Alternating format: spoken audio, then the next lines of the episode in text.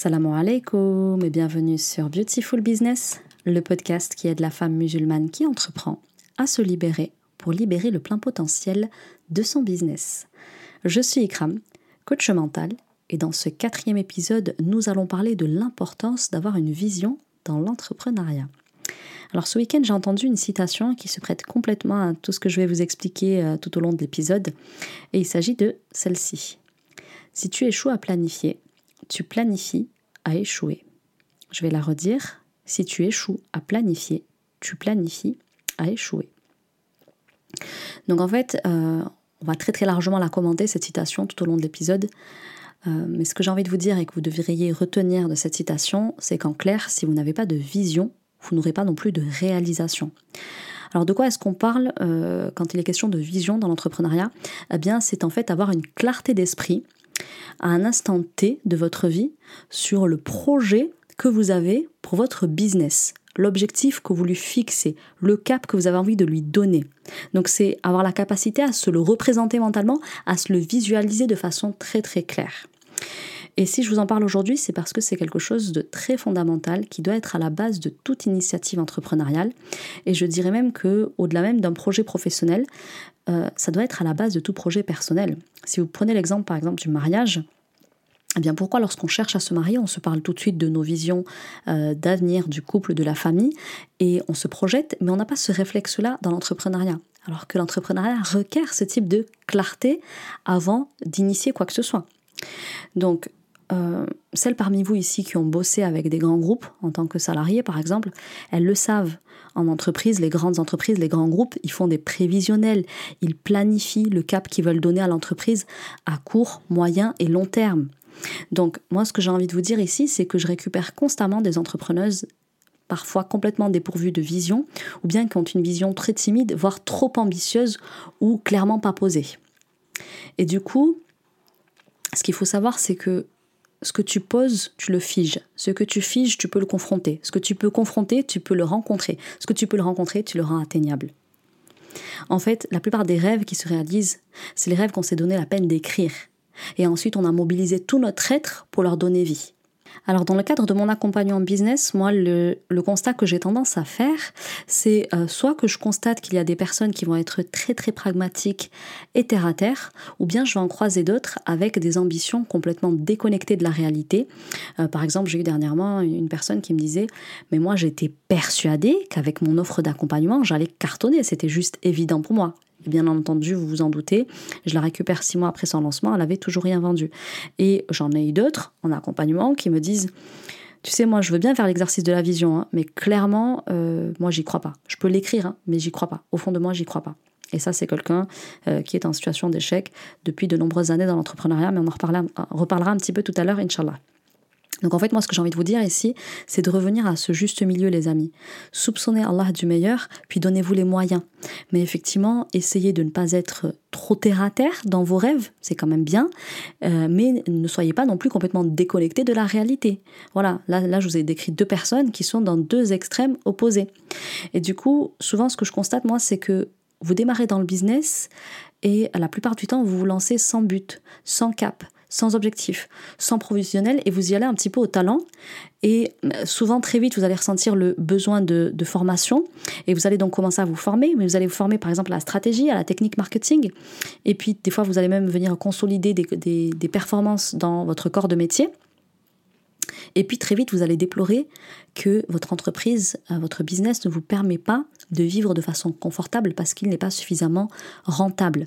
Et donc, euh, que ce business n'est pas au service de la vie que vous vous étiez imaginé. Et euh, du coup, vous vous retrouvez dans une situation où vous dites mais qu'est-ce que j'ai pu louper en fait? Bah, Souvent, ce que vous avez loupé, c'est la première marche d'un projet entrepreneurial. La première marche d'un projet entrepreneurial, c'est de planifier sa réussite. Et du coup, il faut comprendre qu'une réussite, les filles, ça s'organise, ça s'orchestre et ça se planifie. On ne peut pas y aller au, talent, ça c'est pas possible.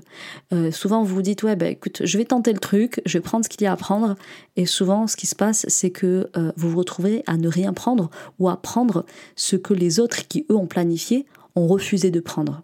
Voyez? Donc si vous prenez pas le temps de vous poser avec la vision que vous avez pour votre projet, vous le verrez soit dépérir, soit apprendre par dépit ce qui reste sur le marché. Et en général, ce n'est pas les parts les plus sympas. Donc, si vous, ne savez pas aujourd'hui répondre à la question quelle est la vision que j'ai pour mon entreprise, alors sachez que votre entreprise n'a pas de cap. Et si elle, si elle n'a pas de cap, souvent elle n'aura pas ou peu de résultats. Parce que si rien n'a été posé pour l'orienter, eh bien vous avancez sans but, vous avancez à l'aveugle et vous avancez au gré de ce qui va se présenter à vous quotidiennement. Donc ma solution à moi, c'est de dire que avoir une vision, c'est organiser la concrétisation de sa réussite. Et du coup, ce que vous devez comprendre, vous, c'est que, vous le verrez au fil de l'épisode, euh, lorsqu'on avance avec une vision claire et un cas précis, c'est quand même beaucoup plus facile d'avoir au quotidien le pourquoi puissant, ce fameux pourquoi puissant dont on parle énormément dans le business, je pense que j'aurai l'occasion de vous en parler euh, sur le podcast, qui va permettre justement d'aller concrétiser cette vision. Et du coup, quelle est la question à laquelle on va tenter de répondre à travers l'épisode du jour? Eh bien, c'est clairement comment poser une vision pour planifier sa réussite dans le business. Et euh, moi, comment je vais tenter d'y répondre aujourd'hui? Eh bien, c'est d'abord en vous disant, euh, en vous mettant en garde contre ce qu'il ne faut surtout pas faire quand vous êtes là à poser votre vision. La deuxième chose, c'est se parler du mindset à avoir pour une vision. Parce que vous allez voir que euh, selon l'état d'esprit, la, la, vision que vous allez être capable de produire, elle n'est pas forcément à votre avantage. Et ensuite, on va se parler de ce que je préconise de faire à mes coachés quand elles sont dans l'exercice de la vision. Donc déjà, premièrement, on va se parler de définir sa vision à partir d'un soi bridé. Ça, c'est l'erreur que vous faites le plus souvent. Alors, effectivement, là, je vais vous parler de deux types de configurations qui reviennent le plus souvent avec mes élèves, mais il y en a d'autres. Euh, là, j'ai envie de vous parler, par exemple, du cas des personnes qui euh, figent une vision à partir de leur moi blessé. Alors qu'est-ce que c'est que ça? Donc en fait souvent euh, je constate des personnes qui se prêtent à l'exercice de la vision, c'est-à-dire qui se disent ok je me pose euh, je me pose cinq minutes, enfin cinq minutes, je vous conseille de poser plus quand même que cinq minutes, et elles se disent quel cap j'ai envie de donner à mon entreprise, quels objectifs j'ai envie de lui fixer, vers quoi est-ce que j'ai envie de l'orienter? Et puis quand elles vont les poser, elles vont les poser à partir de euh, ce qu'elles ont pu expérimenter, comme échec. Euh, elles sont également animées, euh, elles sont également animées, elles sont également, euh, comment dire, trahies par leur carence quand elles vont définir la vision. Elles sont également encore très marquées par des traumas. Elles sont aussi encore fragilisées par des blessures qui n'ont pas été guéries. Donc souvent moi ce que je constate c'est que vous, vous posez une vision et cette vision elle est très empreinte de ce que vous avez expérimenté et non surmonté. Et du coup, c'est une version euh, de vous euh, qui va euh, qui va orienter votre entreprise, mais c'est une version de vous qui n'a pas transcendé ce qu'elle a expérimenté. Les dés, ils sont pipés là. Vous allez forcément vous restreindre ou avoir une vision qui dénote complètement avec la réalité de votre marché. Vous savez, c'est les deux cas que je vous donnais précédemment, et là, je vais justement venir vous les étayer un petit peu. Donc, je parlais du cas, par exemple, de la personne que j'ai actuellement en accompagnement et qui était complètement cadenassée face à l'exercice de la vision. Et elle me disait, je veux bien en théorie faire l'exercice. Bon, déjà, elle a eu beaucoup de mal, elle l'a fait en partie. Et pour le peu qu'elle le faisait, bon, déjà, je remarquais que ses ambitions, elles n'étaient pas à la taille euh, de, de ce qu'elle semblait porter comme espoir dans ce projet. Et, euh, et ensuite, je vois que même si elle veut l'écrire, elle n'y arrive pas. Elle a une résistance mentale et émotionnelle à faire l'exercice qui est juste impressionnante. Et elle m'explique, écoute Ikra, moi je veux bien faire l'exercice. Mais en fait, même si je l'écris, je n'y crois pas. Et l'histoire de cette personne, c'est que euh, elle est dans l'entrepreneuriat depuis 2018. Elle s'est formée, euh, elle a pris tout un tas de formations en ligne pour euh, se former au web marketing, pour se former au blogging, pour se former aux réseaux sociaux, etc., aux stratégies de communication. Et malheureusement, à ce jour, les trois projets entrepreneuriaux qu'elle a portés, eh bien, ils n'ont pas, pas produit d'effets qui lui permettent de vivre décemment en tant qu'entrepreneur. Et là, c'est vrai qu'elle en a son quatrième projet entrepreneurial et du coup, je suis pas vraiment étonnée en fait qu'elle ait beaucoup de mal à définir une vision parce qu'elle a toujours en travers de la gorge les échecs qu'elle a pu expérimenter dans, l'entrepreneuriat.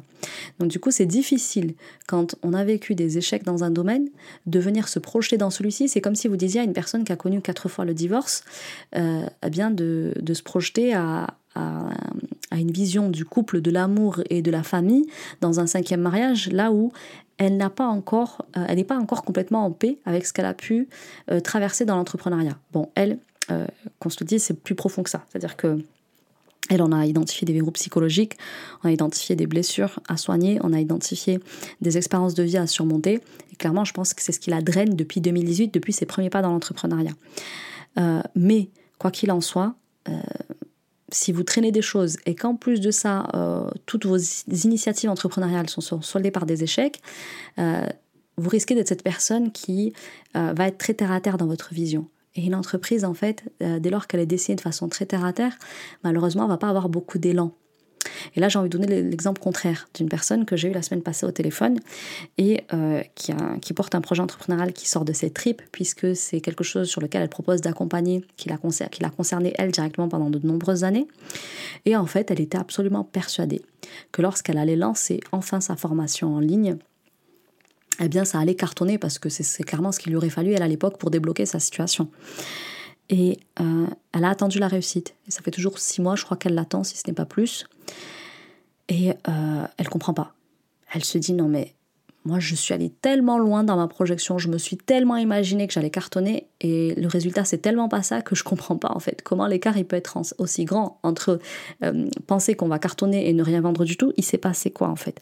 Et en fait elle son, son erreur a été de penser qu'elle avait la solution miracle qui va absolument sauver toutes les femmes qui, qui sont aujourd'hui dans son cas, le cas qu'elle-même elle a surmonté il y a quelques années de ça. Et en fait, elle, l'un de ses soucis, c'est notamment que face à ses prospects, elle se pose dans sa communication en tant que sauveuse.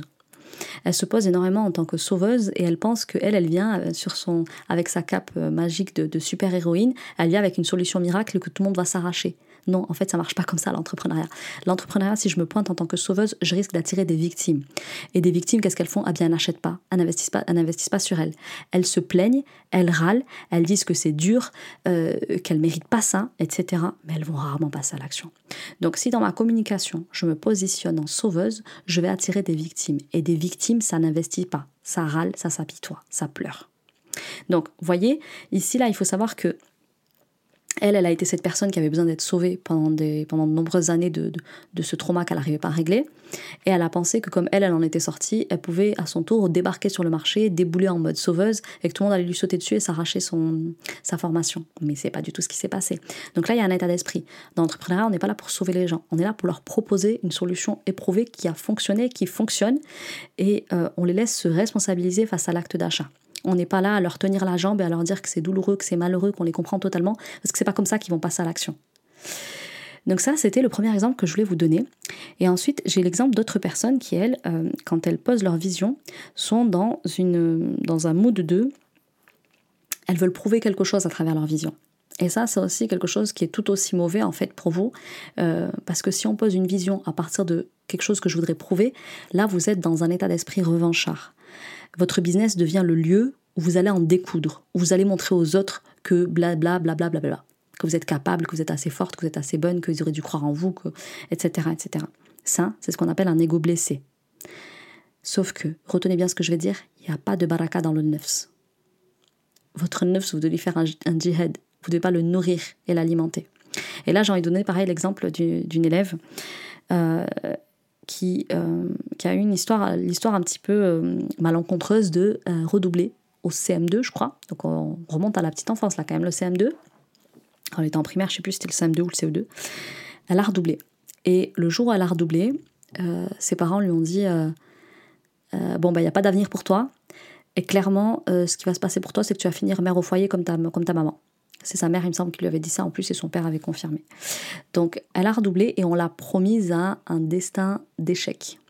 Et euh, le jour où je l'ai eu au téléphone, je me rappelle, ça m'a marqué, hein. c'était pourtant il y a plusieurs années de ça, elle me dit, euh, moi, Ikram, euh, ma revanche à moi, c'est de leur prouver qu'ils ont eu tort. Ils ont eu tort de me promettre à l'échec depuis ma petite enfance, tout simplement parce que j'avais redoublé. C'était injuste, je ne méritais pas ça. C'était déjà suffisamment douloureux et inconfortable de redoubler. Et si en plus c'est pour venir me dire que je ferai rien de ma vie, que je serai une mère au foyer, désespérée, qui fera rien, et moi je veux absolument pas ressembler à ma mère qui, a très mal vécu le rôle de mère au foyer, Bien en fait non quoi.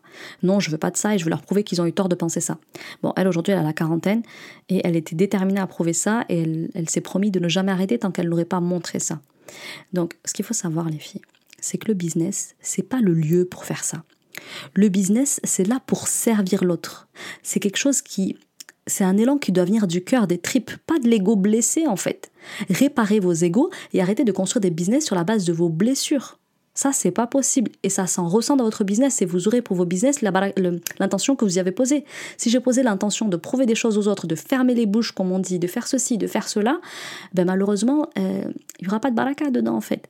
Donc, moi, ce que j'ai envie de proposer à partir de cette première partie, c'est de introspecter sérieusement et demandez-vous si actuellement c'est le cas de votre vision.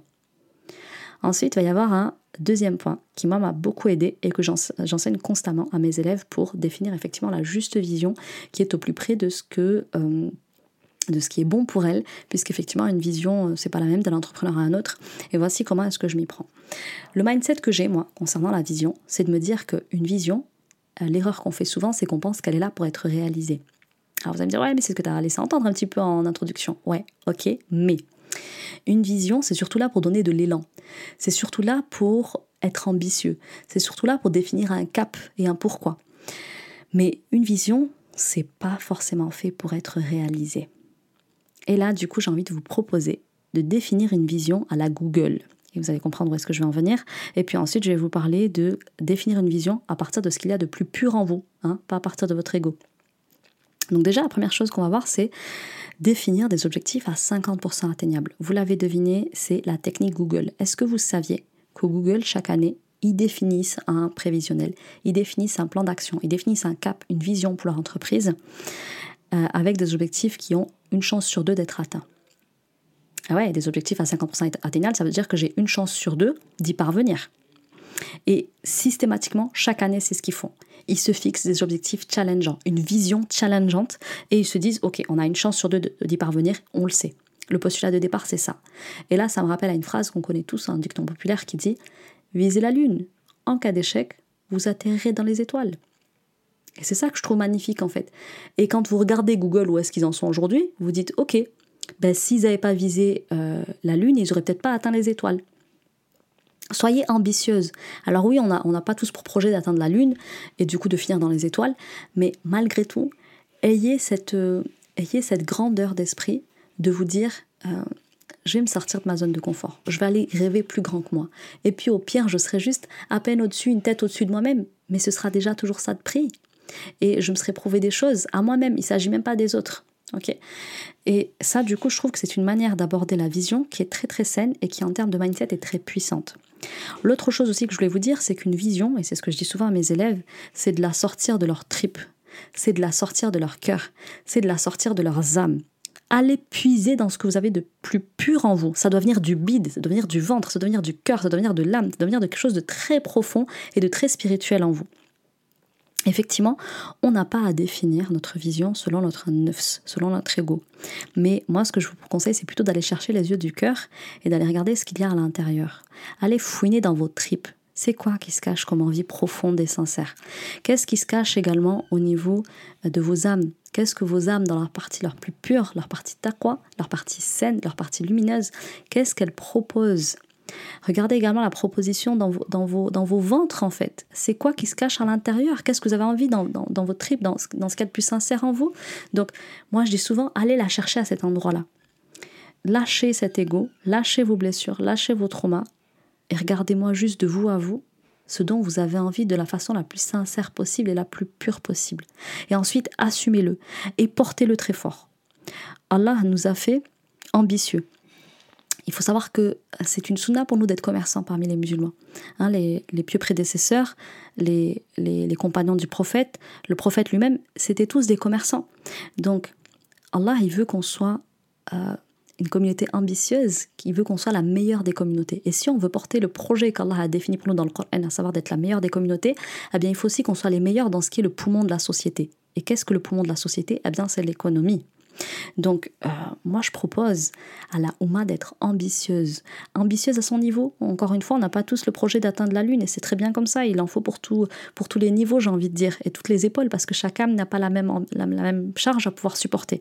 Donc, ayez cette ambition d'un commerce. Euh, au service d'une éthique euh, euh, beaucoup plus en phase avec ce que nous nous proposons en tant que musulmans. Et sachez d'ailleurs que c'est ainsi que l'islam s'est propagé. L'islam ne s'est pas répandu par le sang et par les, conquêtes. Sans foi ni loi. Au contraire, ça s'est répandu par les, commerces. Hein. Euh, les musulmans se sont un petit peu baladés un petit peu partout en Asie, etc. Et euh, à chaque fois qu'ils allaient commercer et qu'ils le faisaient de la manière la plus honnête possible, eh bien les commerçants en face qui n'étaient pas encore musulmans ont été étonnés de voir ces commerçants qui ont une éthique absolument extraordinaire. Parce que vous le savez, le commerçant, il est réputé pour être un vendeur de tapis à qui on ne peut pas faire confiance, pour qui la fin justifie les moyens. Eh bien, les musulmans, ils ont ramené de l'éthique dans le business. Et j'ai très envie qu'on porte ça. Donc, moi, je vous propose d'avoir une grande vision des choses à la Google, en mode je pose un objectif dont je sais qu'il y a une chance sur deux que je puisse l'atteindre. Et deuxièmement, euh, se poser l'ambition d'aller chercher une vision qui vient de mes tripes, qui vient de mon cœur, qui vient de mon âme, en tout cas qui vient de quelque chose de très pur, très sain en moi et pourquoi pas de spirituel en moi. Et du coup là, on vient de voir qu'est-ce qu'il ne fallait absolument pas faire, c'est-à-dire ne surtout pas définir une vision à partir de son moi blessé ou à partir de son ego, je propose également de définir un, objectif euh, ambitieux euh, de la manière dont Google le ferait et, euh, et, de la manière la plus pure possible.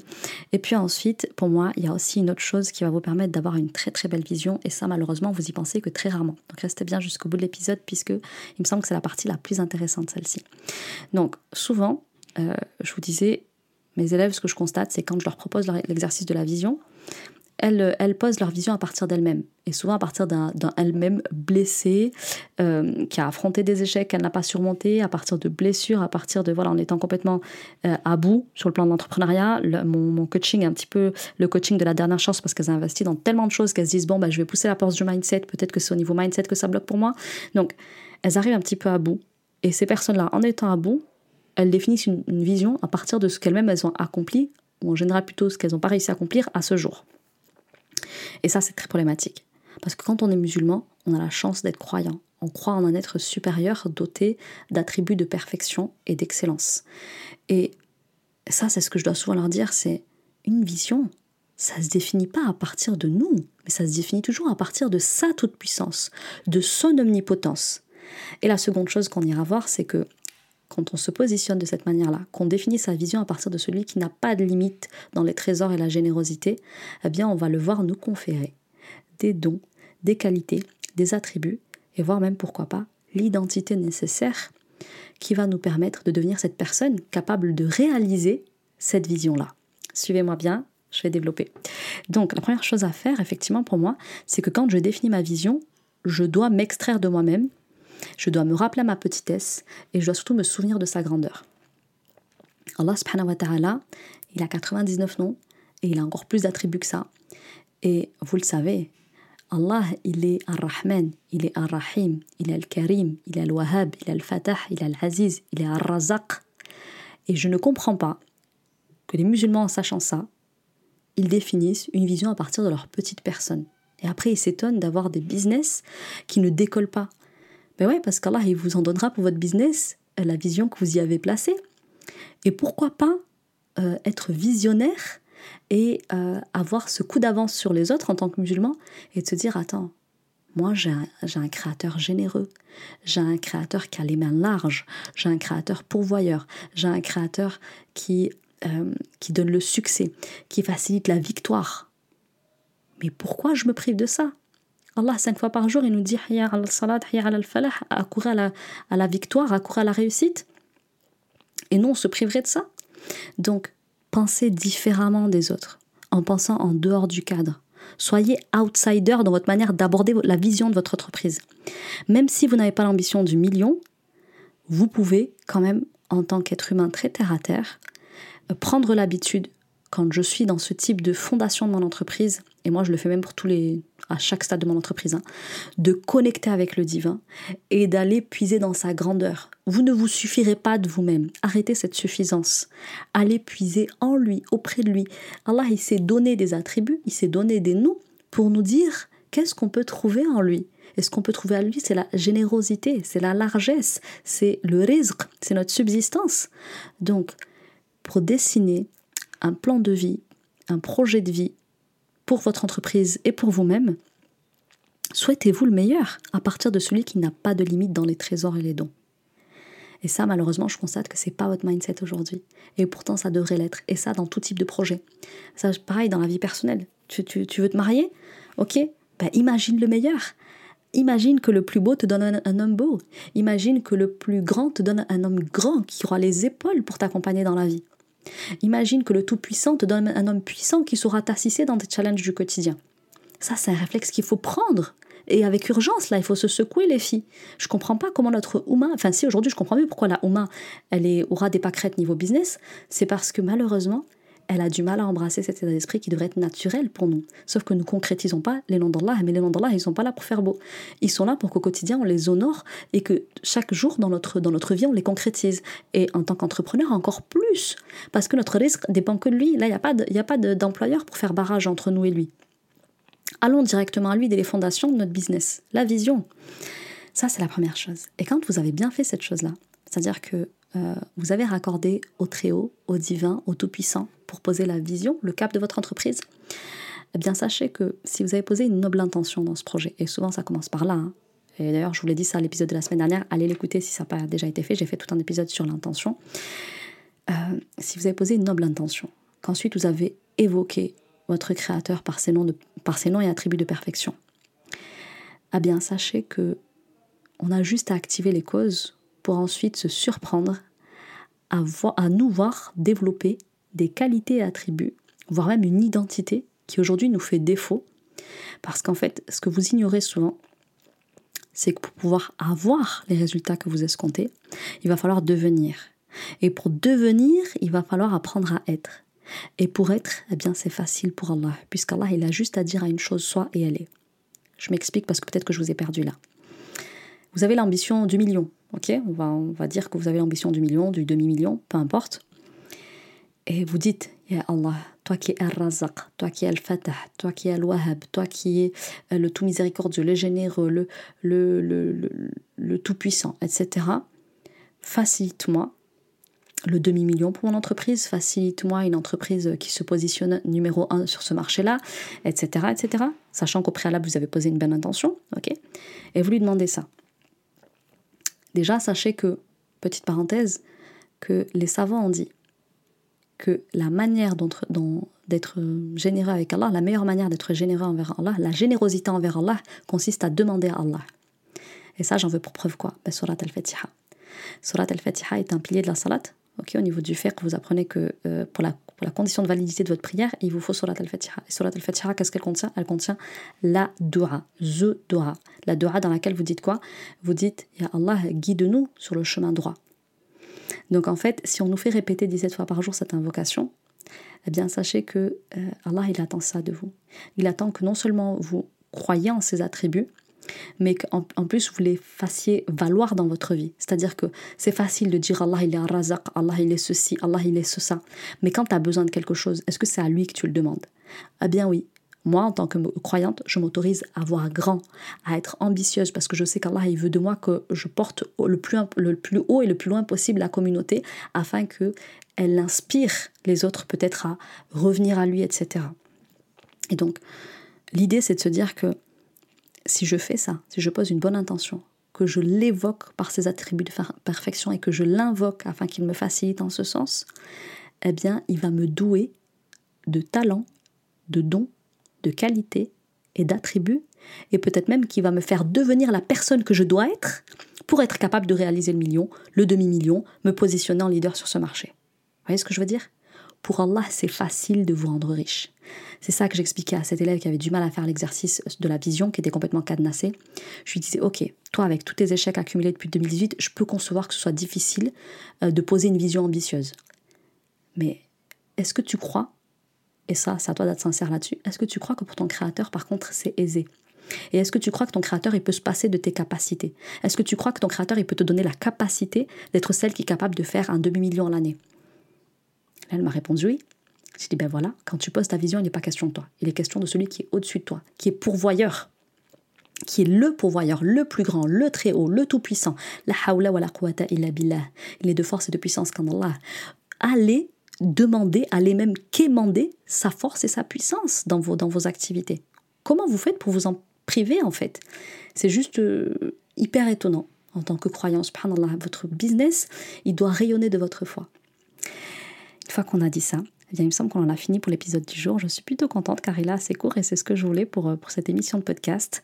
Si je dois récapituler un petit peu ce que je vous ai expliqué aujourd'hui, retenez que vous ne devez surtout pas tomber dans le piège de définir votre vision à partir d'une version de vous qui porte des faux self, des traumas, des blessures, des échecs non surmontés, des choses que vous n'avez pas dépassées.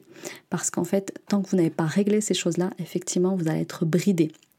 Donc, il est tout à fait possible aujourd'hui de traîner des choses comme ça et malgré tout de très bien s'en sortir à condition de définir sa vision selon le Tout-Puissant. Sauf si, et ça c'est une des réserves que j'aimais, Sauf si euh, vous avez également euh, des blocages qui se situent directement dans votre verticalité. C'est-à-dire que votre verticalité, elle n'est pas très bien ancrée. C'est une option aussi. Ensuite, l'autre chose, vous l'avez compris, c'est si je veux poser une ambition, euh, une belle ambition à la taille de ce qui vit réellement en moi, si je suis honnête avec moi, eh bien, ça va être peut-être de s'inspirer des gens comme Google, qui, qui rêvent grand, qui s'autorisent à rêver des projets pour leur entreprise qu'ils ont une chance sur deux d'atteindre. Ça, c'est une belle manière de d'aborder l'exercice de la vision euh, et de vous dire en fait, ok, je vais me poser cet objectif, il y a une chance sur deux que je l'ai. Et puis si je l'ai, c'est super. Et puis si je l'ai pas, ben, je m'en serai rapproché de très près, je serai hyper fière de moi. Et ensuite, surtout, surtout, ce que je veux que vous reteniez de cet épisode, c'est que en tant que musulman, on a la chance de ne pas être seul.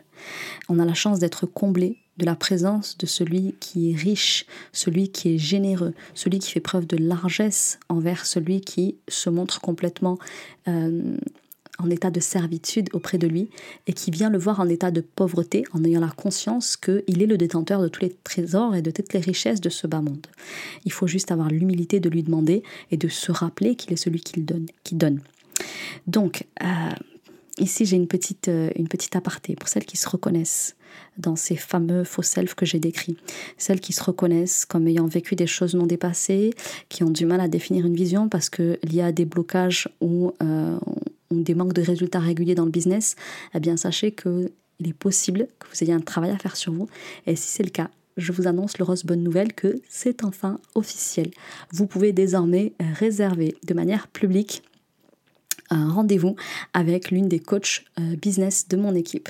Je vais vous mettre euh, le lien en description de l'épisode du jour. C'est un appel stratégique offert dans lequel on va justement vous questionner pour identifier quel est l'état des lieux de votre mindset, vérifier aussi comment ça se passe pour vous au niveau stratégique et euh, venir identifier où est-ce que ça bloque pour vous aujourd'hui.